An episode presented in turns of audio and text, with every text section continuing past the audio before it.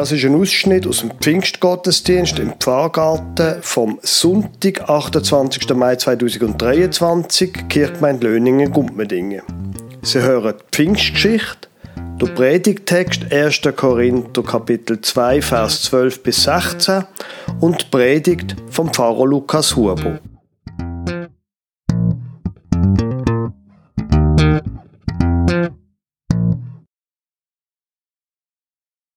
Die Jüngerinnen und Jünger sind schon lange auf der Beine.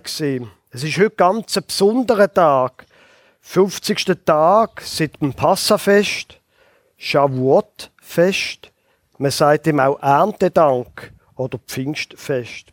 Die Jüngerinnen und Jünger sind auf dem Weg in die Synagoge. Dort wenn sie mitfeiern mit ganz vielen anderen Leuten. Sie kommen aber fast nicht vorwärts. Die Enge Gassen von Jerusalem sind von Leuten vollgestopft. Tausende und Tausende von Frauen, Männern, Kinder ziehen die Stadt offen im Tempel entgegen. Alle sind fröhlich, sie singen und tanzen. Viele von ihnen tragen Körbe mit Opfergaben. Du Petrus, schau mal, die Familie dort, ruft Johannes seinem Bruder zu. Schau, der schön geschmückte Korb, den sie mit sich tragen. Hm, Feigen, Trauben, Granatöpfel, Oliven, zwei schöne Weizenbrot. Der Korb bringen sie in den Tempel zum Danken, dass Gott ihnen wieder in diesem Jahr genug Nahrung zum Leben gegeben hat. Wo die Familie dann an ihnen vorbeigeht, hören die beiden Jünger, wie sie miteinander redet, die Familie, in einer fremden Sprache. Aus welchem Land kommt die Familie? fragt Petrus sein Bruder. Ich verstand kein Wort von dem, was sie miteinander redet. Hm, ich vermute, sagt Johannes, das ist elamitisch. Meinst du wirklich? sagt der Petrus ganz verstund. Aber wenn sie aus Elam kommen, dann sind sie ja von daheim bis dahin nach Jerusalem über 1000 Kilometer gereist.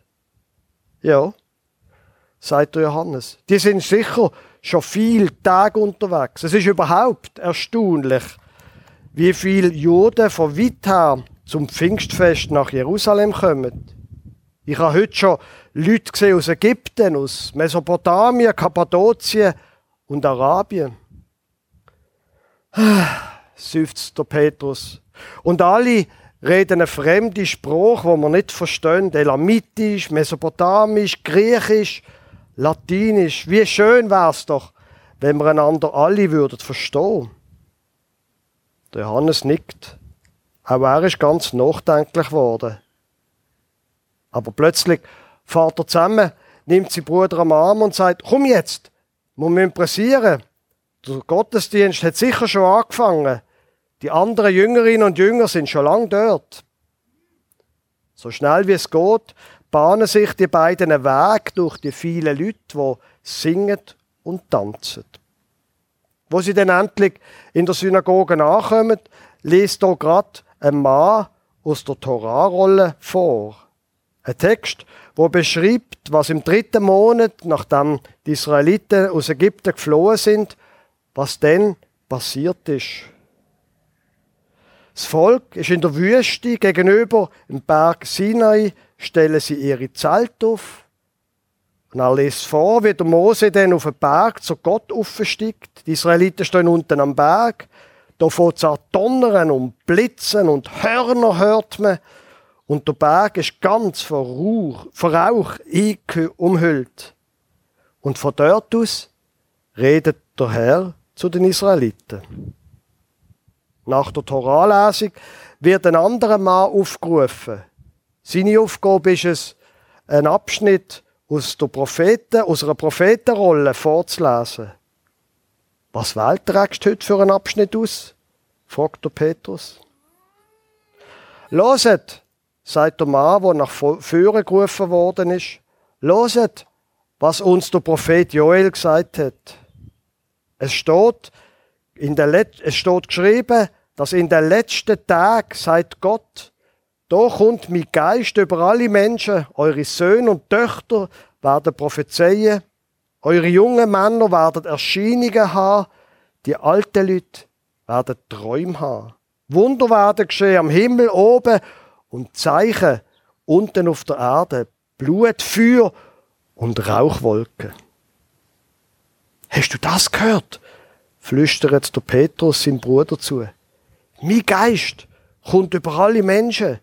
Genau das hat uns doch Jesus auch versprochen, wo er zu uns gesagt hat, bleibt in Jerusalem, ihr bekommt Kraft aus der Höhe, wenn der Heilige Geist über euch kommt. Ja, genau, nickt der Johannes. Und dann hat er uns auch noch gesagt, ihr werdet mit dem Heiligen Geist tauft werden, schon in ein paar Tagen.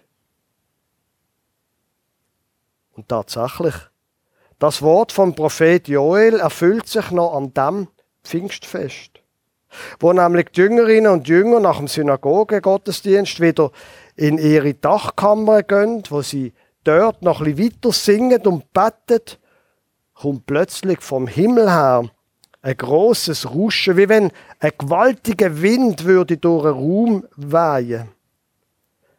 Das Ruschen erfüllt das ganze Haus, wo sie drinnen sitzen und sie sehen so etwas wie, wie Feuerzungen. Auf jeden und jede von ihnen lässt sich eine von diesen Feuerzungen nieder. Sie werden alle vom Heiligen Geist erfüllt. Sie fangen an, in verschiedenen Sprachen zu reden, so wie es ihnen der Heilige Geist eingibt. Wo die Leute von Jerusalem das Rauschen hören, versammeln sich viele von ihnen vor dem Haus der Jünger. Es sind Juden aus den verschiedensten Ländern mit den unterschiedlichsten Sprachen. Und sie alle sind ganz baff wegen dem, was sie da sehen und vor allem, was sie hören. Sie sehen, wie die Jünger auf die Straße kommen. Sie hören, wie sie in den verschiedensten Sprachen von reden. Der eine redet Elamitisch, der zweite Mesopotamisch, der dritte Griechisch. Alle reden von den grossen Sachen, wo Gott gemacht hat. Die Leute, wo sie das sehen, werden ganz aufgeregt. Sie verstehen die Welt nicht mehr. Schaut einmal, meint einer von ihnen und schüttelt den Kopf. Die da, wo da reden, das sind doch alles Galiläer. Und trotzdem hören wir sie in unserer Muttersprache reden. Pater, Meder, Elamiter, Judäer, Kappadokier, wer auch immer. Wir alle verstehen sie, wie sie in unserer Sprache erzählen von dem, was Gott da hat. So staunen die einen und fragen sich, was ist das nur, was soll das nur bedeuten? Und die anderen fangen an zu spotten. Ha, die haben doch sicher nur einfach zu viel Wein getrunken. Wo der Petrus das hört, stellt er sich mit den anderen elf Jüngern vor die Leute und vor die Leute zu ihnen an reden. Liebe Männer und Frauen, liebe Juden und Bewohner von Jerusalem, ich möchte euch etwas sagen. Loset mir bitte gut zu. Nein, die Männer, und er zeigt auf die Jünger, die neben ihm stehen, die haben nicht über den Durst getrunken. Es ist ja erst neun Uhr am Morgen. Nein, jetzt ist das passiert, wo der Prophet Joel gesagt hat. In den letzten Tagen kommt mein Geist über alle Menschen. Eure Söhne und Töchter werden prophezeien, eure jungen Männer werden Erscheinungen haben und die alten Leute werden Träume haben. Wunder geschehen am Himmel und Zeichen auf der Erde. Wo der Petrus die Wort vom Prophet Joel gesagt hat, macht er eine Pause. Auf dem Platz ist es mucksmüsli still. Alle sind gespannt, was er jetzt eigentlich noch wird sagen. Liebe Männer und Frauen, liebe Israeliten, Jesus von Nazareth hat uns durch seine mächtigen Taten und Wunder und Zeichen gezeigt, dass er von Gott kommt. Gott hat ihn zu uns geschickt und er hat mit uns gelebt, hat mit uns gefeiert und gekühlt. Er hat Menschen aus Krankheit und Tod befreit, aus dem Alleinsein und von der Verzweiflung. Aber wir Menschen haben ihn dann ans Kreuz geschlagen und tötet. Aber Gott hat ihn auferweckt und Jesus lebt wieder. So ist uns Jesus Christus zu Gott, zu unserem Vater vorangegangen, wo er den Himmel aufgenommen worden ist. Und er redet noch lang zu den Leuten, erklärt ihnen anhand von der Bibel den Weg von Jesus. Und am Schluss sagt er, liebe Leute, liebe Geschwister, da Jesus, da hat Gott verstehen und wir Jüngerinnen und Jünger sind Züge von ihm. Und heute hat er uns der Heilige Geist gegeben. Da, wo er versprochen hat, das ist das, was er sehnt und hört. Ganz Israel soll es wissen, Gott hat da Jesus, wo wir Menschen getötet haben, zum Herr und Christus gemacht. Wo die Leute das hören, geht ihnen ein Stich durchs Herz und sie sagen zum Petrus und zu den anderen Jüngern, ja, was, was sollen wir denn jetzt machen? Und der Petrus sagt ihnen, kehret um, lasst euch auf den Namen von Jesus Christus taufen. So werden eure Sünden vergeben und ihr bekommt das Geschenk vom Heiligen Geist. Die Verheißung gilt für euch und für eure Kinder und für alle in der ganzen Welt. Und tatsächlich, etwa 3000 Menschen, Männer und Frauen, lassen sich an dem Erntedank, an dem Pfingstfest überzeugen und lassen sich taufen. Sie werden noch viel wissen von den Jüngerinnen und Jüngern und die lehren sie, was Jesus zu ihnen gesagt hat. Alle, die so zum Glauben an Jesus Christus gekommen sind, sind zusammengeblieben. Sie teilen alles miteinander. Sie verkaufen ihre Güter, damit ja alle genug zu essen haben. Gerade so, wie es jeder nötig hat. Jeden Tag treffen sie sich im Tempel und feiern reihum bis sich daheim im Obigmahl. Sie loben Gott und alle losen ihnen zu. Jeden Tag kommen neue Menschen dazu. Der Predigtext steht im 1. Korintherbrief. Aus dem zweiten Kapitel lese ich Ihnen Vers 12 bis 16. Da schreibt der Paulus, wir aber haben nicht empfangen den Geist der Welt, sondern den Geist aus Gott, damit wir wissen, was uns von Gott geschenkt ist. Und davon reden wir auch, nicht mit Worten, welche menschliche Weisheit lehren kann, sondern mit Worten, die der Geist lehrt und deuten geistliche Dinge für geistliche Menschen. Der natürliche Mensch aber nimmt nicht an, was vom Geist Gottes ist. Es ist ihm eine Torheit und er kann es nicht erkennen, denn es muss geistlich beurteilt werden. Der geistliche Mensch aber beurteilt alles und wird doch selber von niemandem beurteilt. Denn wer hat des Menschen Sinn erkannt oder wer will ihn unterweisen? Wir aber haben Christi Sinn. Liebe Gemeinde, wir fangen ziemlich aussen an. Nicht mit dem Predigtext. Der Paulus hat die Gemeinde in Korinth im Jahr 50 nach Christus gegründet. Und er ist anderthalb Jahre dort gesehen, hat predigt und am Schluss hat er Leute eingesetzt, die die Gemeinde leitet und ist weitergegangen. Zu der Zeit, wo der erste Korintherbrief geschrieben worden ist, hat Gemeinde wahrscheinlich zwischen 50 und 100 Mitglieder. Die sind wiederum in Hausgemeinschaften, Hausgemeinden unterteilt gewesen. Es hat ja noch keine Kirchengebäude gegeben. Er selber, der Paulus, ist zur Zeit, wo er den ersten Korintherbrief schreibt, in Ephesus. Und dort ane kommen Menschen von Korinth und bringen ihm eine ganze Liste mit Fragen, wo der Paulus jetzt im ersten Korintherbrief behandelt. Über das und das sage ich Folgendes und über das und das sage ich das. So ist die Unterteilung vom ersten Korintherbrief. Ganz abgesehen davon, von diesen Fragen, hat er noch Besuch bekommen von den Leuten von der Phoebe. Das ist eine wichtige Frau in der Gemeinde in Korinth. Und Sie haben richtig gehört, eine Frau in Korinth. Und denen ihre Themen, die, die die Leute von der Phoebe mitbringen, behandelt er auch. In den ersten Kapitel vom Korintherbrief geht es so wie eine Art um die existenziellen, die grossen Fragen vom Evangelium. Wir sind ja da noch in dem ersten Teil und man muss vielleicht zum den Abschnitt verstehen wissen, Korinth ist eine pulsierende Stadt.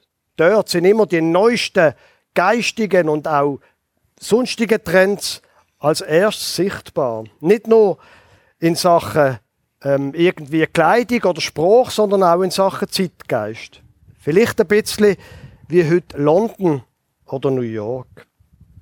Der Zeitgeist damals in Korinth, der manifestiert sich in dem Mysterienkult. Dort wird eine geheime Weisheit verkündet, eine esoterische Weisheit, wie das alles zusammenhängt mit den Sternen und den Göttern und was weiß ich. Auf jeden Fall eine sehr sinnliche Weisheitslehre mit Kult und mit vielen grossen Worten. Grosse Worte machen auch die sogenannten Sophisten. Das sind Weisheitslehrer, wo öffentlich auftreten, wo die letzten Erkenntnis verkündet. Es funktioniert bei den Sophisten ein bisschen wie heute bei Apple. Man macht große Ankündigungen, wo bei vielen Menschen dann einen sehr starken Kaufimpuls auslösen. Aber wenn man Anteil haben dann muss man tief in die Tasche greifen. Und die Leute greifen zu heute bei Apple. Egal, was für Arbeitsbedingungen das dort herrschen. Egal, ob Apple mit Steuertricks und so weiter. Die Leute kaufen trotzdem. Sophisten sind Meister in den neuesten Marketingantworten. Sie lassen sich ihre klugen Worte teuer zahlen. Der Paulus hat zwei Probleme mit ihnen. Erstens einmal verkündigen sie eine synkretistische Lehre und manche Leute in der Gemeinde fangen an sich überlegen, ob die Leute vielleicht nicht doch auch noch ein bisschen recht haben und zweitens hört die Gemeinde in Korinth, also der Paulus, wo da zu euch gekommen ist, der taugt also schon einmal rhetorisch nicht. Der kann keine mitreißenden Reden halten. Und übrigens, dass er es gratis macht, das zeigt doch schon, dass er nicht taugt. Sonst würde er nämlich Geld nehmen. Und beides stimmt. Der Paulus ist kein großartiger Redner. Und er ist stolz darauf, dass er die Gemeinde finanziell nicht ausnimmt, sondern dass er neben dem, dass er von Jesus erzählt, auch als Zeltmacher schafft. Für einen Sophist gibt es eigentlich nichts verachtenswerter als so jemand wie der Paulus. Kein Wunder, sind Korinther verunsichert, und beim Paulus steht sein Ruf und auch seine Botschaft auf dem Spiel. So, also, jetzt der Predigttext, beziehungsweise noch ein bisschen vorher, in dem zweiten Kapitel vom Korintherbrief, Vers 6 bis 7. Von Weisheit reden wir aber unter den Vollkommenen, doch nicht von einer Weisheit dieser Welt, auch nicht der Herrscher dieser Welt, die vergehen, sondern wir reden von der Weisheit Gottes, die im Geheimnis verborgen ist, die Gott vorherbestimmt hat vor aller Zeit zu unserer Herrlichkeit. Und noch ein paar Vers vorher, im zweiten Kapitel Vers 1 und 2. Auch ich, meine Brüder und Schwestern, als ich zu euch kam, kam ich nicht mit hohen Worten oder hoher Weisheit, euch das Geheimnis Gottes zu predigen. Denn ich hielt es für richtig, unter euch nichts zu wissen, als allein Jesus Christus, ihn, den Gekreuzigten. Du Paulus erzählt ihnen also nochmal, was er vorgehabt. Er erklärt sein eigenes Verhalten, seine Botschaft, einfache Wort, nicht kompliziert, nur der Kreuzigte, nicht Großartiges. Aber dann holt er aus. Vers 10. Uns aber hat es Gott offenbart durch den Geist, denn der Geist erforscht alle Dinge, auch die Tiefen Gottes. Es ist eine einfache Botschaft. Jesus Christus ist gestorben als Sühneopfer für die Welt, aber glauben die auch nicht, sagt der Korinther, dass ihr wegen dem weniger wert wären als die großen Worte der Sophisten. Der Geist, der Geist, wo wir am Pfingsten bekommen haben, der erforscht alle Sachen, sogar Gott selber. Das sind nicht nur Worte über menschliche Weisheit. Das sind große Worte, wo der Paulus da anschlägt. Aber vielleicht ist es auch nötig, wenn man sich mit den grossen Sachen auseinandersetzt, dass man große Worte braucht. Weiter im Text. Vers 12 und 13. Wir aber haben nicht empfangen den Geist der Welt, sondern den Geist aus Gott, damit wir wissen, was uns von Gott geschenkt ist. Und dann reden wir auch nicht mit Worten, welche menschliche Weisheit lehren kann, sondern mit Worten, die der Geist lehrt und deuten geistliche Dinge für geistliche Menschen. Schaut, liebe Leute, sagt der Paulus dort gemeint, ihr habt alles, was braucht für ein geistliches Leben. Ihr wisst alles, was braucht. Mehr ist nicht nötig. Ihr müsst nicht noch zu dem und jenem Weisheitslehrer gehen. Ihr müsst nicht noch da oder jenen Workshop machen. Ihr müsst nicht noch zu dem Guru oder jenem Guru pilgern. Ihr habt alles, was ihr zum Leben braucht. Vertraut auf das, was am Pfingsten passiert ist. Liebe Leute, ihr kennt doch die Geschichte von Jesus wie er sich den Menschen zugewendet hat, wie er von Liebe predigt hat, wie er sein Leben gegeben hat. Folgt ihm noch, lehrt von ihm, lasst euer Leben verändern und prägen von ihm. Der Geist wird euch leiten, mehr braucht's gar nicht. Wir reden mit Worten, die der Geist lehrt, und deuten geistliche Dinge für geistliche Menschen. Und noch etwas, sagt der Paulus. Mit dem Geist könnt ihr alles prüfen in eurem Leben und selber entscheiden. Vers 14. Der natürliche Mensch aber nimmt nicht an, was vom Geist Gottes ist. Es ist ihm eine Torheit, er kann es nicht erkennen, denn es muss geistlich beurteilt werden. Es stimmt schon, was der Paulus schreibt. Und zwar noch heute. Wenn man nicht mitmacht im zeitgeistigen Geschwurbel, wenn man dabei bleibt, dass es um Jesus geht, um nichts anderes, dann ist das irgendwie schon ein bisschen altmodisch. Aber Bleibt dabei, sagt der Paulus. Ihr habt alles bekommen, was es braucht. Ihr seid geistliche Menschen und ihr könnt alles Nötige geistlich beurteilen.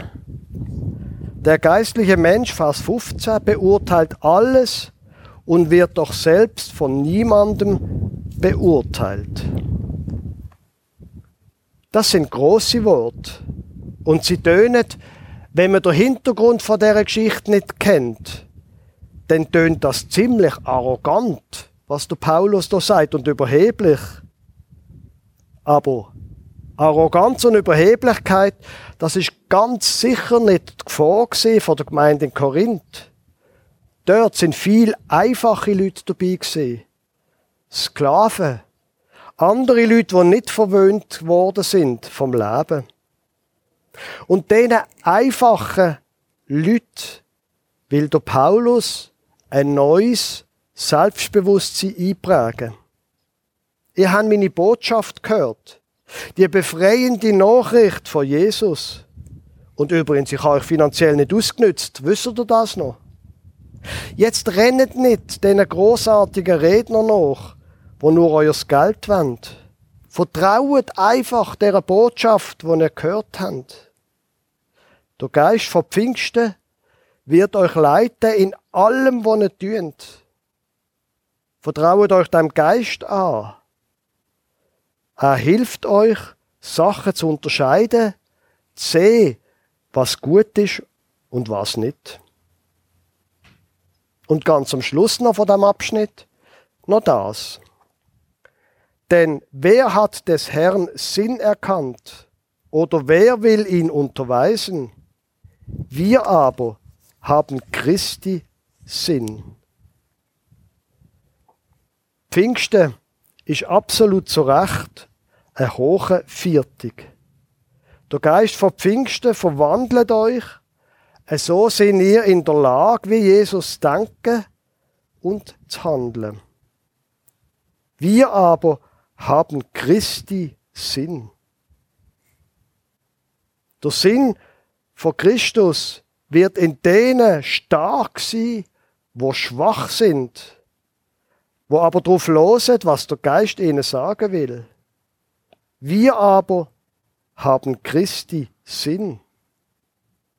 Oder wie es im Wochenspruch geheißen hat, es soll nicht durch Heer oder Kraft, sondern durch meinen Geist geschehen, spricht der Herr Zebaut.